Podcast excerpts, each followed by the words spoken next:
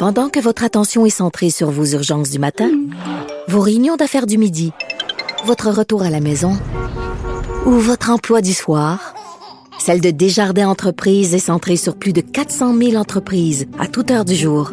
Grâce à notre connaissance des secteurs d'activité et à notre accompagnement spécialisé, nous aidons les entrepreneurs à relever chaque défi pour qu'ils puissent rester centrés sur ce qui compte, le développement de leur entreprise.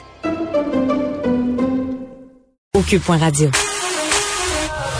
Pour elle, une question sans réponse n'est pas une réponse. Geneviève Peterson. Cube Radio. On est avec la députée indépendante Catherine Fournier qui lance euh, son projet Ambition Québec pour tenter de rallier les gens à la cause souverainiste de façon non partisane. Euh, Madame Fournier, bonjour. Oui, bonjour Geneviève. Bon, je vais t'appeler Catherine. On va arrêter les madames. ça fait bizarre. la dernière fois, on avait, on avait convenu. C'est ça, mais on, dirait que je reviens toujours à mon, à ma petite politesse de départ. Bon, écoute, c'est euh, quoi ça, projet Ambition Québec? Ben, comme tu l'as dit, c'est une organisation qui est non partisane, qui vise en fait à mobiliser euh, le plus grand nombre possible de Québécoises, de Québécois autour d'un idéal de société. Mm-hmm. Pour nous, qui est un qui est un projet de pays.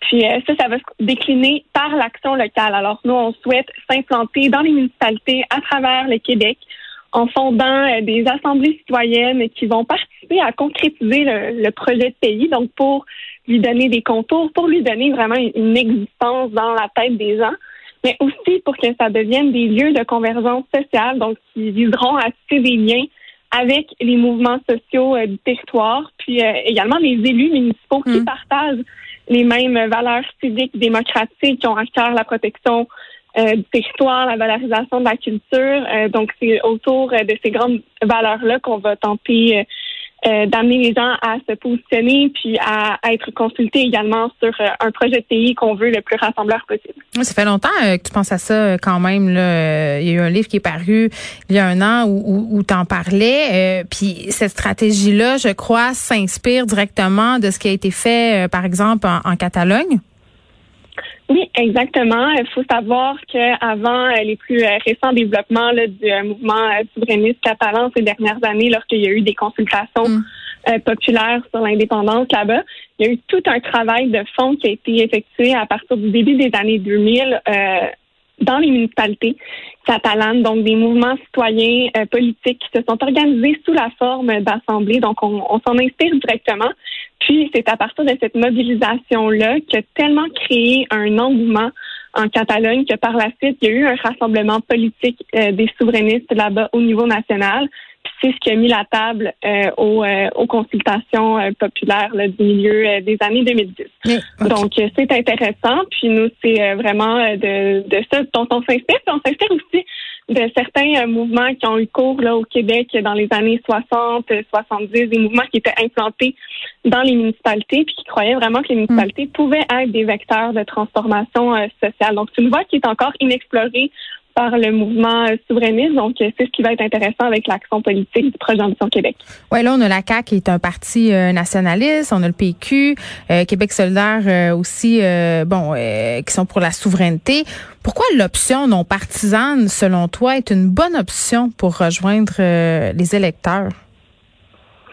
Mais à l'heure actuelle, en fait, comme tu l'as dit, les souverainistes au niveau politique sont divisés entre plusieurs formations politiques. Ouais. Pourquoi? Bon, mais c'est parce que premièrement, il n'y a pas d'alliance non plus euh, électorale ou politique entre les gens qui croient à l'indépendance. Moi, je trouve que c'est déplorable parce qu'il faut admettre qu'aujourd'hui, en 2020, il y a plusieurs tendances, il y a plusieurs familles idéologiques à l'intérieur du mouvement souverainiste. je pense que c'est illusoire à la période ou à l'époque plutôt qui est la nôtre de croire que ça va être un seul véhicule politique qui va permettre de rassembler euh, l'ensemble de ces tendances-là. Je pense que c'est pas du tout adapté à notre époque où les gens vont davantage avoir un vote qui va être volatile, qui va pas nécessairement être fidèle euh, dans le temps, puis qui mm. va, qui vont également s'engager euh, pour des causes un peu plus à la carte. donc, c'est pour ça que les gens se détournent en fait des partis politiques et c'est pourquoi je considère et que l'équipe du projet Ambition Québec considère que la voie non partisane est les plus porteuse. D'abord parce que à l'heure actuelle, au niveau électoral, les, les gens qui portent l'option euh, souverainiste refusent de s'entendre entre eux, mais aussi parce que les gens veulent de moins en moins s'impliquer dans les partis politiques. Alors, si on veut vraiment arriver à une régénération des forces souverainistes, on va être mm. capable de, de pouvoir impliquer davantage de gens, puis particulièrement chez les nouvelles générations, si on se pose euh, à l'extérieur des partis, puis sur la voie non partisane, de sorte à essayer de contribuer à un momentum qui, par la suite, dans quelques années, on l'espère, ben, permettra un réel rassemblement au niveau politique, parce que c'est sûr qu'il va fallour que ça passe par là un jour si on veut. c'est euh, ça. C'était ça ma euh, prochaine. C'est ça, c'était ça, je m'en allais pour dire. Je me disais bon, c'est super, c'est beau tout ça, mais une fois qu'on a rallié euh, des gens, c'est toujours bien un projet politique. Là, donc, on fait quoi après? Ben, c'est ça, mais nous, on pense quand même que c'est un processus qui va se passer sur plusieurs années. Euh, bien sincèrement, on, aimerait évidemment que ce soit le plus rapidement possible. On est conscient que euh, le mouvement a quand même toute une pente à remonter pour mobiliser les nouvelles cohortes mhm. d'électeurs, mais également redonner confiance à ceux qui se sont euh, détournés du projet. Donc, on voit cette démarche-là plus à long terme. Je pense que c'est quelque chose qui est réaliste, puis on est tous prêt et prête à euh, investir des efforts euh, dans, dans les prochaines années pour qu'on puisse y arriver. On croit que c'est la voie qui est la plus porteuse, puis dans laquelle nos efforts vont euh, le mieux porter leurs fruits. J'ai une question euh, pour toi avant de te laisser euh, t'en aller, Catherine. Il y a eu toute cette étude sur la question du, français et du français à Montréal, en particulier les Québécois qui sont inquiets pour la pérennité de la langue française. puis je te pose une question sur les jeunes parce que bon, quand même, ce qui est ressorti de tout ça, c'est que les jeunes, par rapport à la fameuse question de se faire répondre ou pas en anglais ou en français dans les magasins. Euh, ben, on pas l'air, ça n'a pas l'air d'être une de leurs préoccupations.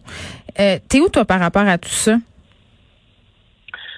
Ben, personnellement, moi, ça m'a toujours dérangé. Je me souviens quand j'allais magasiner au centre-ville de Montréal, au secondaire, c'est déjà quelque chose qui, qui me dérangeait. Puis, euh, ça m'a peut-être par la suite là, amené à m'intéresser davantage à cette question-là.